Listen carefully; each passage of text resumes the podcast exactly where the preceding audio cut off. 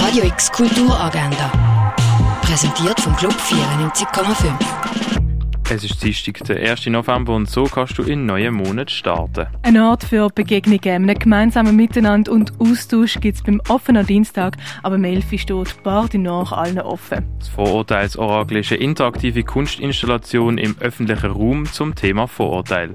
Besuchen kannst du ab dem 11. in der Markthalle. Für Kunsthungrige gibt es einen persönlichen Einblick beim Rendezvous am Mittag zur Ausstellung Zerrissene Moderne. Das um halb eins im Neubau vom Kunstmuseum. Der Film Im Westen nichts Neues handelt von einem jungen deutschen Soldat an der Westfront im Ersten Weltkrieg.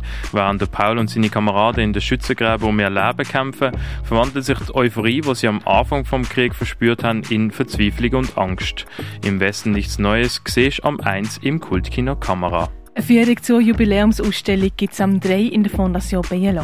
Im Rahmen von Die Zukunft beginnt heute gibt es eine Vorlesung über Computer Assisted Drug Design. Das am Viertel ab 6 in der Wirtschaftswissenschaftlichen Fakultät, präsentiert von der Uni Basel.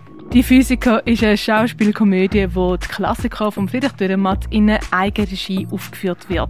Das um halb acht im Theater Basel. Gang auf Postjagd durch die Römerstadt in Augusta Raurica. Lernt in eigene Songs produzieren mit dem mobilen Tonstudio von Hit Producer. Spurious Crops von der Kelly Tissot siehst im Kunsthaus Basel-Land. Der Klimaball ist eine drei Meter hohe Kugel, die über den Klimawandel informiert und Meinungen von PassantInnen sammelt. Zu sehen im Holzpark Basel. Dinosaurier und Mammuts kannst du im Naturhistorischen Museum betrachten. Stückwerk ist im Museum der Kulturen ausgestellt. Free Sites von Daniel Turner siehst in der Kunsthalle. Wie Heilmittel hergestellt worden sind, erfährst du im Pharmaziemuseum. Und Territories of Waste ist im Tengeli Museum ausgestellt.